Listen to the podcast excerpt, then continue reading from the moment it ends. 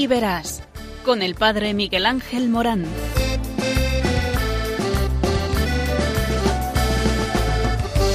Aunque sean muchas las preguntas y si te surgen tantas dudas es verdad lo que te canto.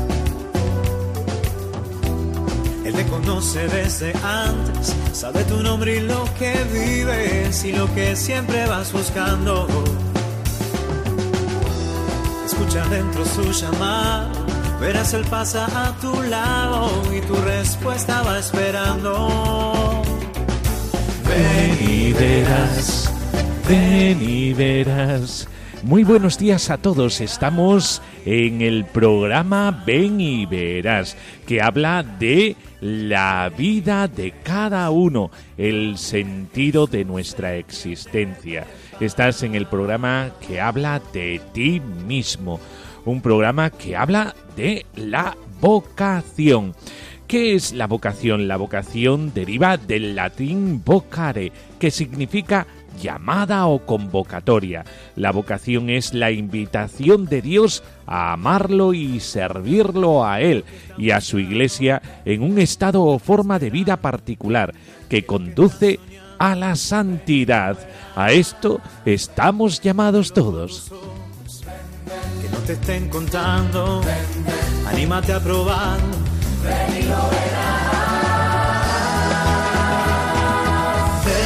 La Iglesia reconoce las vocaciones de la vida matrimonial, religiosa, sacerdotal. También dentro de estas categorías, eh, pues están los solteros dedicados totalmente a la Iglesia y al Señor y los misioneros, aquellos que tienen eh, un carisma o que se van a otros lugares desfavorecidos económicamente y también eh, que les falta la palabra del Señor evangélicamente. Y allí llegan y les lleva la buena nueva de Jesucristo, el amor del Señor, que cambia la vida de todos.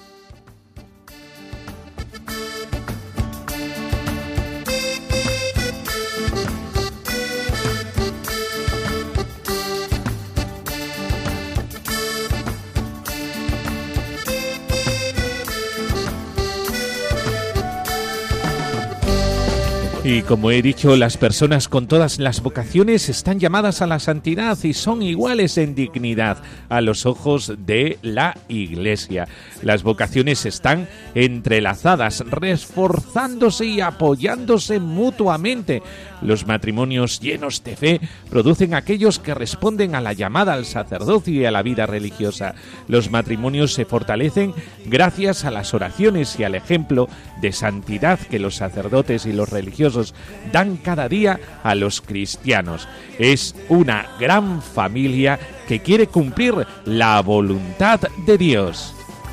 Ven y verás lo que Jesús te tiene preparado. Y esta llamada también es para ti, amado oyente. El Señor también te llama a ti.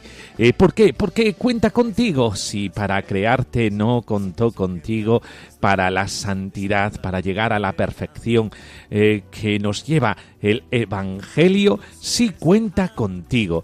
Para salvarte cuenta contigo. ¿Por qué? Porque Dios te ama y porque te ama te llama y porque te llama te envía y te envía a una misión. Y qué alegría que Dios cuente con nosotros, cuenta contigo, está siempre al tanto de ti. Todo lo que piensas, todo lo que dices, todo lo que haces le importa. Eh, por eso el Señor te guarda entre sus manos y te rodea de su misericordia, de su amor, que es ese amor gratuito que da una vida nueva. Cuando conocemos ese amor no podemos otra cosa que transmitirlo a los demás como lo hacían los apóstoles. Una vez que se encontraban con el Señor, todos inmediatamente dejaban las redes y la barca y iban con él y transmitían su mensaje, transmitían su persona, porque ellos mismos se hacían otros Cristos. Por que no te estén contando, anímate a probar.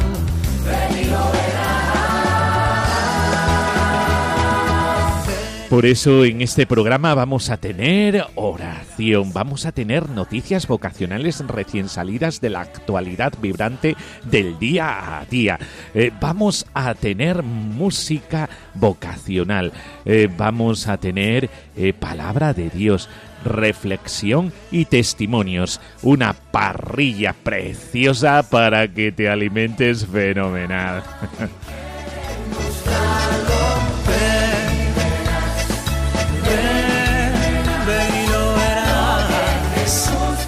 pasamos a esta parrilla tan preciosa que tenemos preparadas para vosotros.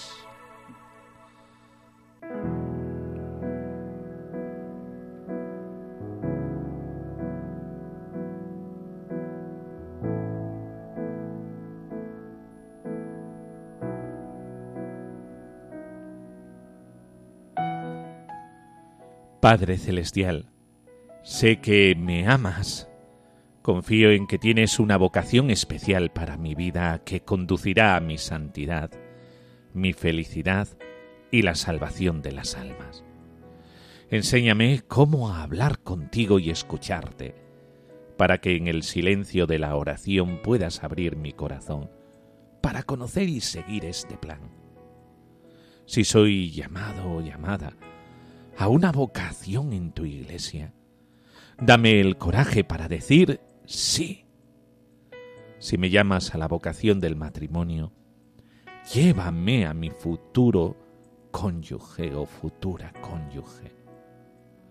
Por favor, coloca a personas santas en mi camino para ayudarme a conocerte, amarte y servirte, para que pueda convertirme en un testigo efectivo de tu amor en el mundo si me llamas a un carisma en la vida religiosa, que sepa encontrar mi lugar. Si me llevas a la misión, que sepa a dónde ir. Si me llamas al sacerdocio, Señor, dame fuerza para seguirte y para entregarme con generosidad a los demás. En ti, Señor, pongo mi vida. Confío en ti.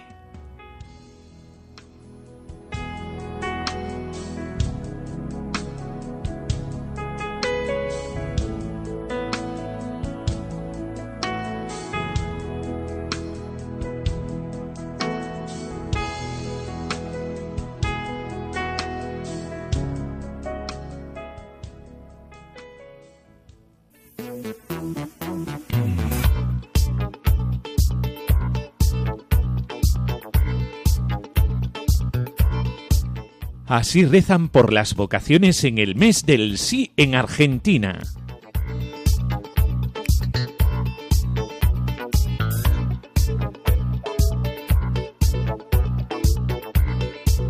En la solemnidad de la Inmaculada Concepción de María culmina este jueves en la Arquidiócesis de Buenos Aires el mes del sí, un tiempo dedicado a rezar por las vocaciones.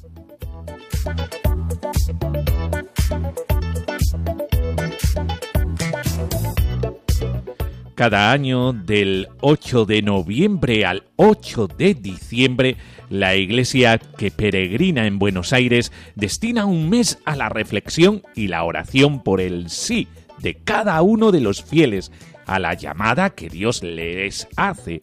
El mes del sí se centra en la búsqueda vocacional e intenta de esta forma honrar el sí más importante de la historia de la Iglesia, el de la Virgen María para ser la Madre de Dios.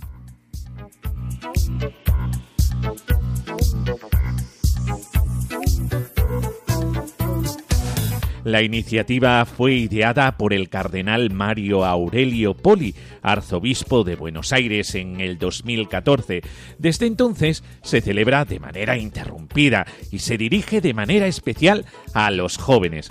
La invitación a rezar por las vocaciones es impulsada durante todo el año por la pastoral vocacional, que dedica el primer jueves de cada mes a rezar por el sacerdocio, el segundo jueves por los matrimonios, el tercero por la vida consagrada. Y el cuarto por la misión de cada hijo de Dios. Sin embargo, el mes del sí ofrece una ocasión especial para insistir en la oración y contagiar a todos la cultura vocacional, recordando que cada bautizado tiene un llamado único del Señor que responder, porque todos somos llamados para nuestra felicidad. A estos fines, la pastoral vocacional ofrece diferentes actividades y recursos para acompañar a la arquidiócesis en la búsqueda vocacional de cada uno de sus fieles. En el mes del SID del 2020, el Papa Francisco expresó, Decirle sí al Señor es comprometerte es poner tu libertad al servicio de su voluntad, de lo que Él quiere para tu vida y la de toda la gente. Una iniciativa preciosa dedicada a la oración, a la cultura vocacional. Todos estamos llamados al amor y el amor se desarrolla en la entrega, en la donación de sí. Todos somos felices cuando nos entregamos a los demás. Por eso, este alcance que tiene el mes del sí. Dile sí al proyecto de Dios y todo, todo vendrá rodado. Hasta tal punto que culmina tu felicidad en esta vida. Por eso, qué buena iniciativa eh, para que en otros lugares del mundo también se puedan llevar a cabo.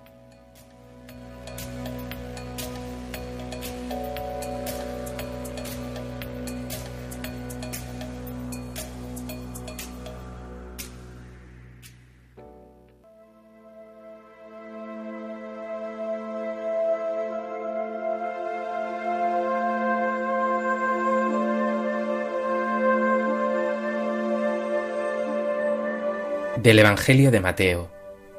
En aquel tiempo Jesús recorría todas las ciudades y aldeas, enseñando en sus sinagogas, proclamando el Evangelio del reino y curando toda enfermedad y toda dolencia.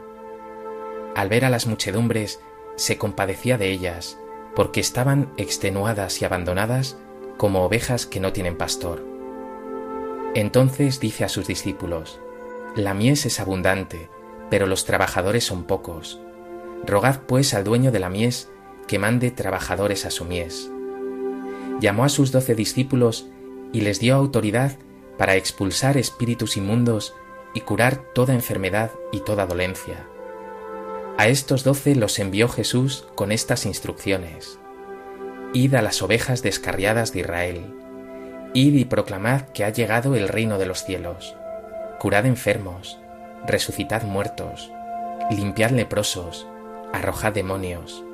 Gratis habéis recibido, dad gratis.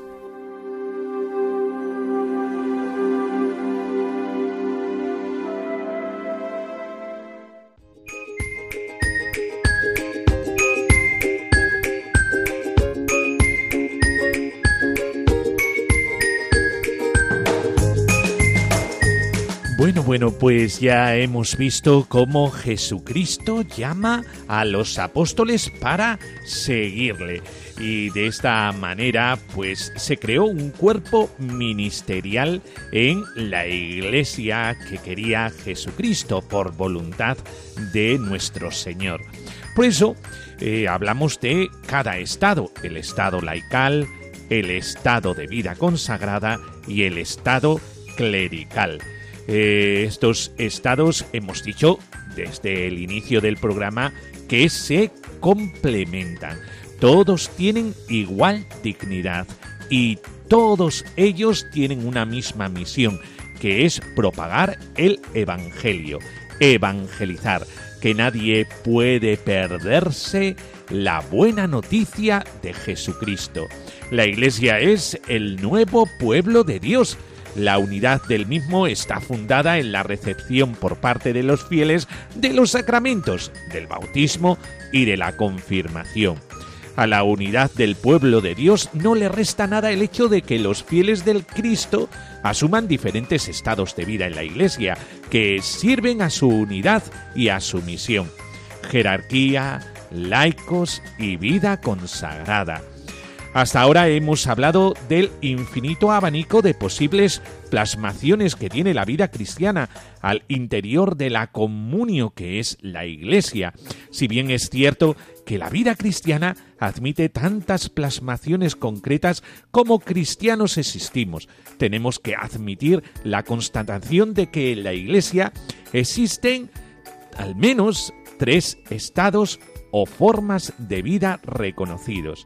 Los bautizados siguen modos de vivir que en sus grandes líneas generales definitorias puede ser agrupados en torno a tres categorías que generalmente también son denominadas como laicos, clérigos y personas consagradas.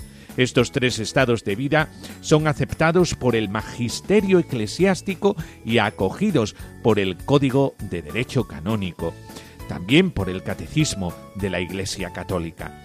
Por tanto, se trata de esbozar la especificidad de cada uno de estos estados desde el servicio que cada uno presta a todo el pueblo de Dios y desde el cual se comprende mejor su existencia. Es decir, partiendo de la común vocación de todos los cristianos al seguimiento del Señor, se ve la respuesta que da el bautizado es la opción por concretar este seguimiento desde un determinado estado de vida. Este estado determinará en gran parte la forma como se concretará el servicio a la comunio, a la comunión, a la comunidad, y que se verá enriquecido por la unicidad de la fe de cada uno. El estado laical, el catecismo de la Iglesia Católica, recoge eh, de la Constitución Lumen Gentium eh, la siguiente definición de laicos. Por laicos se entiende aquí a todos los cristianos, excepto los miembros del orden sagrado y del estado religioso reconocido en la Iglesia. Formulada de manera negativa, la definición establece ya la distinción entre tres, estados de vida en el pueblo de Dios, que es la Iglesia. Laicos, miembros del orden sagrado y miembros del estado religioso.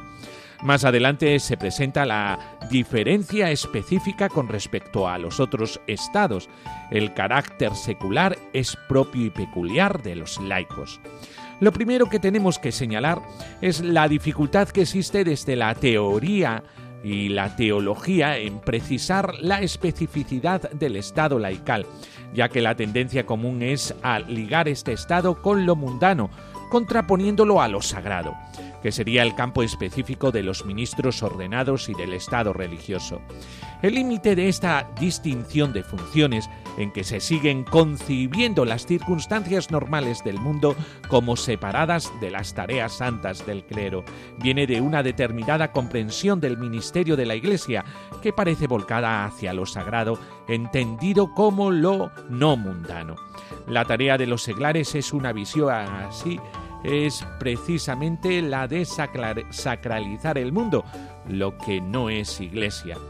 Para salvar esta dificultad, es necesario partir del hecho de que el mundo es el ámbito propio de toda la Iglesia, es decir, ella vive su misión dentro del mundo y en él está llamada a ser sacramento universal de salvación Lumen Gentium 48, de la íntima unión con Dios y de todo el género humano, como dice también Lumen Gentium 1.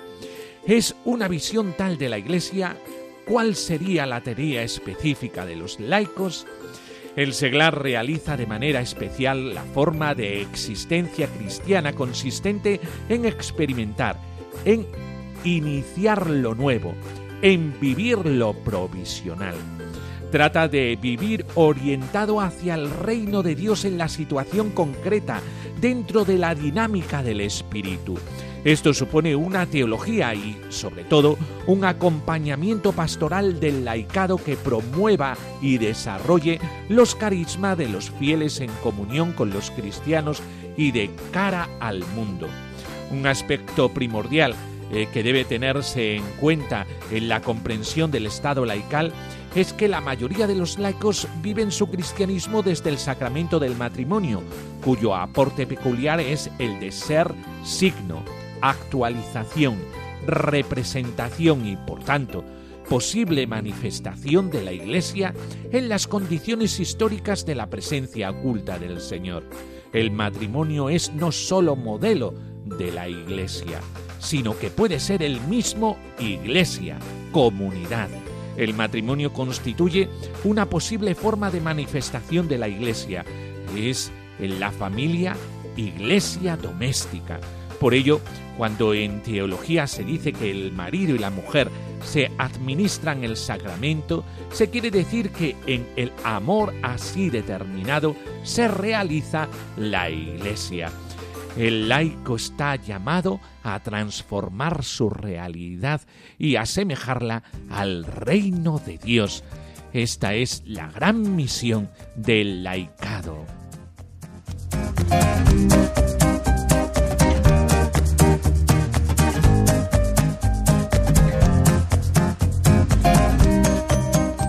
La vida consagrada. Para hablar de la vida religiosa o vida consagrada, hemos de partir de lo que ya hemos dicho anteriormente, la vocación común de todos los cristianos. Ahora bien, lo peculiar y específico de la vida religiosa dentro de la vocación cristiana común es un modo especial de realizar el único e indiviso Evangelio, vigente para todos, el mensaje cristiano entero que a todos obliga. Por ello, su especificidad está en lo existencial. Por tanto, lo que hace particular a la vida religiosa es una llamada nueva y una respuesta radical, que se revela como don del Espíritu y por ello como ayuda para ser cristianos sin reservas, para vivir según el Evangelio, para seguir a Cristo, para prestar un servicio misionero, tal como se ha manifestado ya fundamentalmente en el bautismo.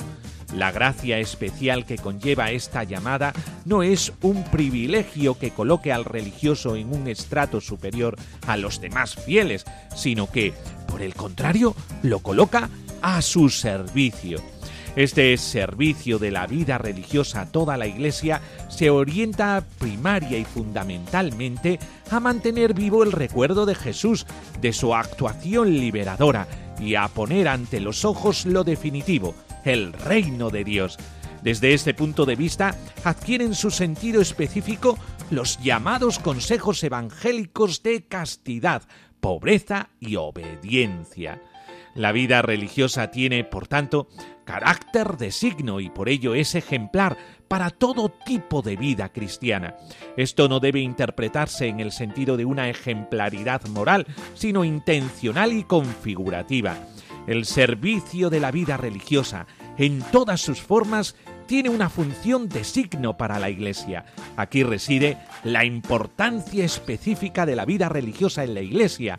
Su carácter de signo es una nota distintiva en el pueblo de Dios.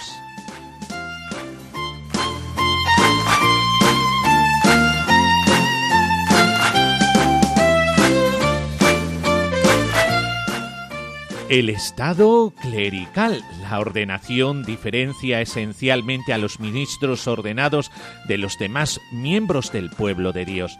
Ahora bien, ¿cómo debemos comprender esta diferencia esencial?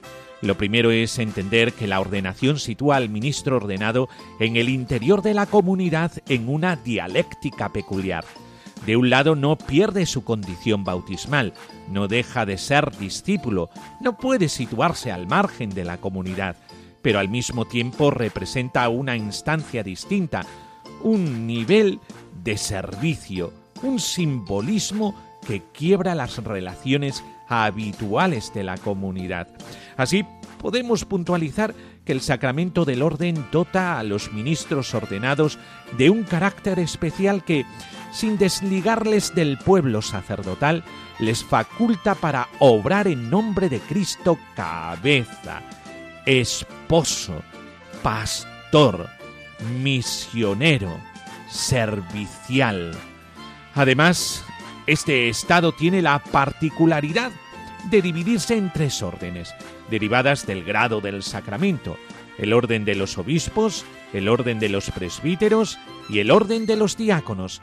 Señalaremos brevemente el servicio específico que cada una de estas órdenes dan a la comunidad. El ministerio de los obispos es el representante de Cristo en la iglesia que preside, el heredero de las funciones encomendadas por Cristo a los apóstoles, el custodio de la tradición. Por la consagración recibe la gracia de Estado para ser pastor, guía y testigo del pueblo de Dios a él confiado. Es además la cabeza espiritual de su pueblo, es el ministro de los sacramentos, el ministro de el presbítero. El presbítero colabora con el obispo en la totalidad de sus funciones de gobierno de la Iglesia. Su función es la Iglesia está ligada íntimamente a la Eucaristía y al ministerio de la misericordia. Y el ministro del diaconado. Su ámbito es el de la caridad, no solo dentro de la Iglesia, sino también fuera de ella. Es decir, poner en contacto a la Iglesia con los organismos sociales que atienden a los necesitados y con las organizaciones sindicales. Su campo es también el misionero y catequético. Esta es una armonía estructural que se complementa, se ayudan mutuamente hasta tal punto que esto realiza a la comunidad. Es el entretejido del amor de Jesucristo para prolongarse en la historia en sus acciones salvíficas. Es la Iglesia algo armónico que nos lleva a contemplar a Cristo presente entre nosotros. El resucitado está entre nosotros y todos tus dones se regalan en el sacramento universal de salvación, la Iglesia, en todos estos estados que se complementan, que viven la unidad y que hacen visible el mensaje de Jesucristo para todos, con todas sus acciones salvíficas. Por eso la Iglesia está ahí para llamar a todos al amor de Dios.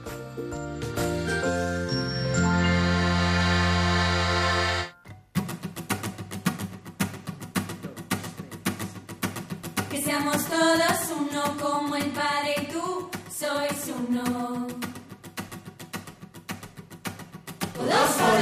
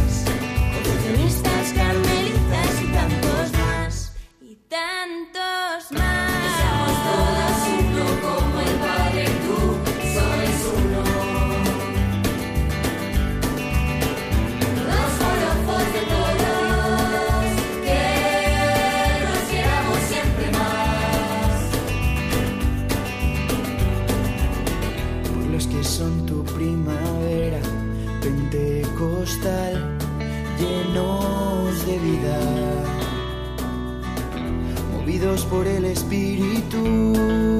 Cursillos, comunión y liberación, renovación carismática, solstar, opus dei focolares, vacuna y camino feta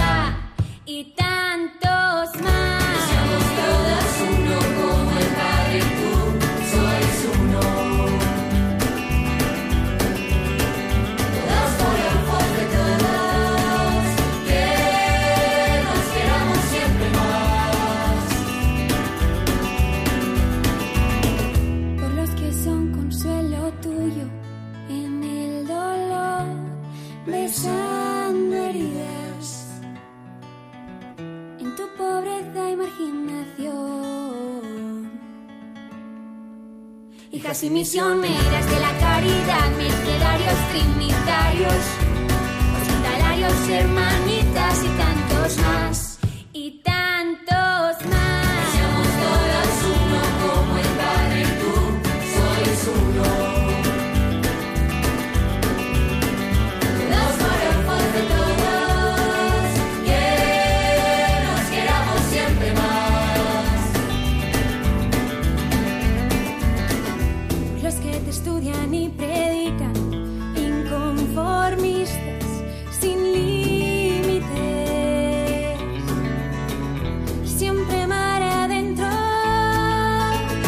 salesianos, escolapios, agustinos, franciscanos, legionarios, jesuitas, dominicos y tantos más.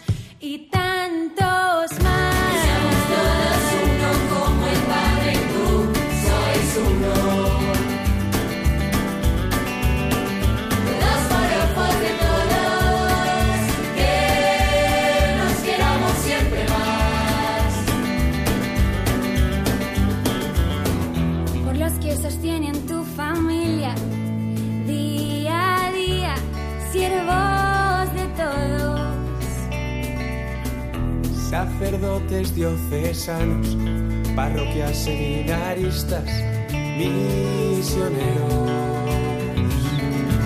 Tuvimos junto a Pedro, el Papa, que seamos todos uno como el Padre y tú sois uno.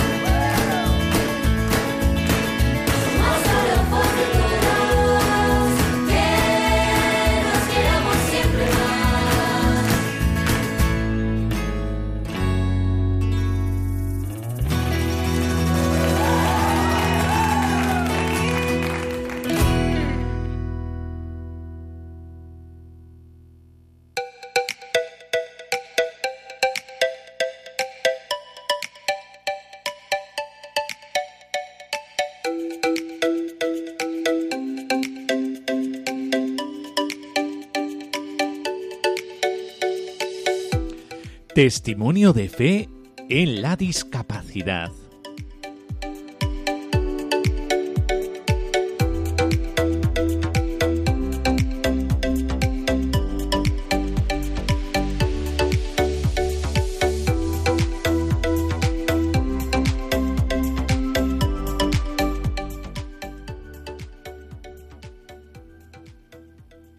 María José es una mujer feliz y como también dice ella, una persona agradecida a Dios porque su vida es bella. A los nueve años le diagnosticaron una ataxia de Friedrich, una enfermedad degenerativa que afecta progresivamente a sus sistemas nervioso y muscular. Desde los 15 años debe utilizar silla de ruedas y hace ya una década que su discapacidad ha llegado al 100%, pues ya apenas puede moverse y tiene graves dificultades para ver, oír y sobre todo hablar. Su capacidad intelectual, sin embargo, permanece intacta, lo que hace que sea plenamente consciente de su situación. Y lo que también goza de un estado de salud óptimo es su espíritu. Después de superar hace ya años momentos de fuerte angustia, de no aceptar su situación, de soledad y de rebeldía ante Dios, la fe de María José en realidad se ha fortalecido hasta llegar a un nivel sencillamente extraordinario. No, mamá, en la fe. En fe. Lo que más es la fe. Si no, esto sería imposible. María José Solaz Viana tiene hoy 36 años. Todos los días su padre, Pepe, la lleva a la capilla de su pueblo, Caudete de las Fuentes. Allí reza durante dos horas ante el sagrario. Ella asegura que es su momento preferido del día, que allí encuentra las fuerzas para continuar, la alegría, la paz. Yo aquí noto una paz. Dios me da una paz. En sus oraciones, María José agradece a Dios todo lo que le da, todo lo que le sucede, y lo que causa más asombro todavía, pide para que con la ayuda de Dios pueda llevar ella no solo su sufrimiento, sino también el de las personas que a menudo le piden que rece por ellas. La familia es también un pilar fundamental para María José. Sus padres se encargan de toda su atención en casa. Para ello tuvieron que vender las tierras donde Pepe trabajó toda su vida como campesino. El hogar de María José rezuma de fe y de buen humor. Nosotros teníamos eh, viñas, todo eso, y lo vendimos todo porque él necesita estar aquí con nosotros. Claro. Pero bien, Pero todo es, en Como la vida todo todo, es aclimatarte a la, a la situación. Sabemos que es así y así lo tomamos. nos mantienes la fe. Porque si no fuera por eso nos daríamos un zapatazo. Eso es lo que me Y extraña a el, mí y la el gente sentido del humor también mucho. Que no tenga Bueno, su madre tiene menos sentido del humor que yo. Pero yo hay veces que está triste y le hago reírse. Pero enseguida, María José es también un ejemplo de superación y de ganas de vivir. Todos los días realiza durante varias horas, con la ayuda de sus padres, ejercicios físicos para ralentizar su enfermedad. A través de un pequeño ejercitador respiratorio sopla todas las mañanas para que la atrofia muscular no constriña sus pulmones. Y después de comer sus padres la colocan en un aparato especial con abrazaderas para que pueda permanecer erguida. De ese modo puede estirar su musculatura y facilitar la digestión. En esa posición puede también leer, una de sus aficiones favoritas. También le encanta conversar. De hecho, María José explica que lo que le está resultando más duro en la actualidad es su creciente dificultad para comunicarse, pues la enfermedad está minando cada vez más su capacidad para hablar. A pesar de todo, María José se siente, como ella misma expresa, amada de Jesús, una de sus preferidas. Dios no me ha maltratado, no me arrepiento en absoluto de haber confiado en Él, y ni siquiera le pido que me cure con un milagro, sino que haga siempre su voluntad en mí, añade con gran dificultad.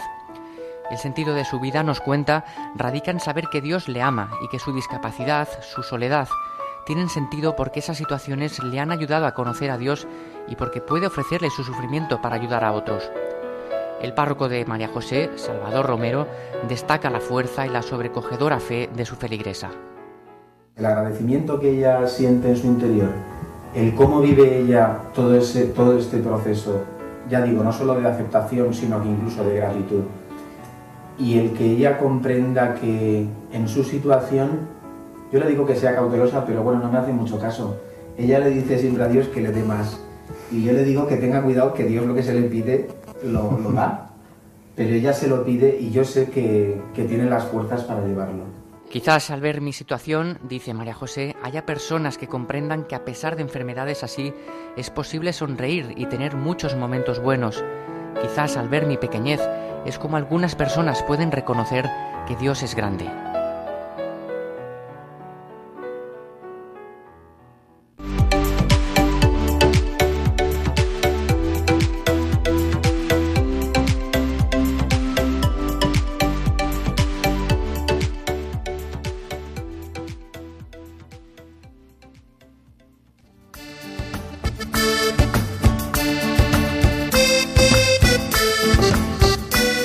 Bueno, pues hoy llegamos hasta aquí. Ya sabéis eh, que este programa son 50 minutos, pero hoy solamente tenemos 40 minutos para hablar de este sentido de la vida tan precioso eh, que en el diseño de Dios busca nuestra felicidad. Eh, por eso, ya sabéis, Hoy el Señor cuenta contigo porque te ama. Cuenta contigo para que los demás conozcan su amor. Tú eres transmisor de ese amor.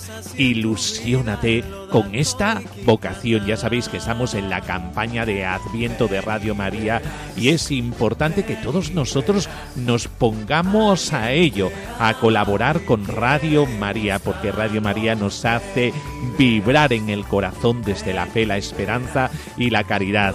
Y también deciros eh, que podéis interactuar con nosotros a través del correo electrónico ven y verás uno en número arroba radiomaria.es ven y verás uno arroba radiomaria.es y también podéis encontrar este programa de forma diferida en la página web en la sección de podcast como también eh, ya sabéis cuál es la página web, eh, ¿verdad? radiomaria.es y también en las plataformas como Spotify. Ahí podéis encontrar el programa Ven y Verás. Solamente tienes que buscar en, en el buscador de Spotify, poner Ven y Verás y lo encuentras enseguida. Bueno, pues nos despedimos de la mejor manera, hablando bien de vosotros, bendiciendo la bendición de Dios Todopoderoso, Padre, Hijo y Espíritu Santo, descienda sobre nosotros. Amén. ¡Qué bien se está contigo! Hasta el próximo día. Adiós.